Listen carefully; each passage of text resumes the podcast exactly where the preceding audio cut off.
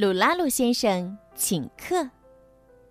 这是鲁拉鲁先生，这是鲁拉鲁先生的厨房。鲁拉鲁先生平时不做菜，可是，一到星期六，他就会跑到城里的市场买来一大堆做菜的材料，然后在令他骄傲的厨房里做出各种。特别的菜肴，瞧，鲁拉鲁先生多么得意！谁敢小看鲁拉鲁先生做菜的手艺？他上过好几年厨师班，还研究过好多本菜谱嘞。调味啊，火候啊，都严格按照学过的操作，当然会好吃的。能做这么好吃的菜。总该有人赞赏吧？邀请谁来做客呢？有了，邀请院子里的朋友们好了。就在这个星期六。到了星期六，鲁拉鲁先生买来了一大桌子做菜的材料，刚要动手，朋友们就进来了。约的是晚上，可他们。好像都等不及了。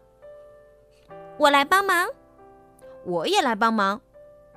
大家这么说着，都挤进了厨房。这个东西怎么做？小狗问。嗯，先好好洗一洗，再撒上些盐和面粉。真麻烦，就这样吃不就行了吗？旁边的小猫一口咬住了那条鱼。哎呀，我的意大利番茄鱼汤，嗯，好吃好吃。小猫嘎吱嘎吱的吃着，很开心。嗯，这个味道也不错啊。小猴子也在一边吃起了虾。哎呀，我的法式鲜虾奶汤。大家都纷纷大吃大嚼起做菜的材料来。这让鲁拉鲁先生目瞪口呆，越看越生气。本来想做最特别的菜式请大家，既然你们一点儿都不懂烹饪艺术，还吃什么呀？都别吃了！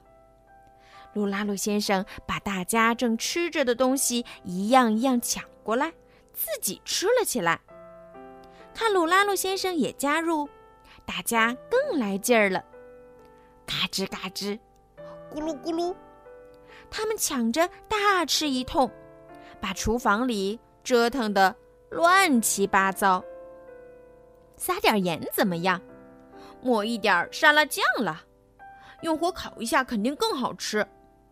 有的干脆自己动手烹调。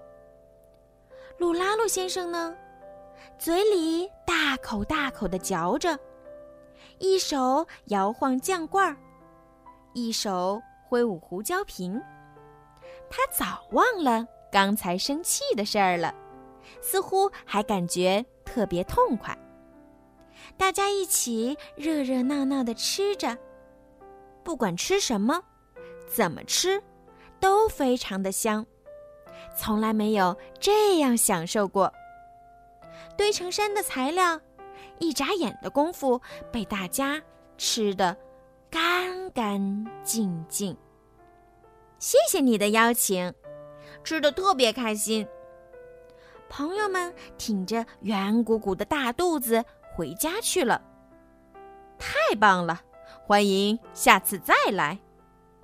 鲁拉鲁先生心满意足的目送大家回去。收拾好厨房，鲁拉鲁先生钻进了被窝。突然。他坐起来，像说梦话似的嘟囔道：“糟了，忘了给他们上餐后点心，那些果汁冰淇淋，还有印度式奶茶。”好了，小朋友，今天的故事呀就听到这儿了。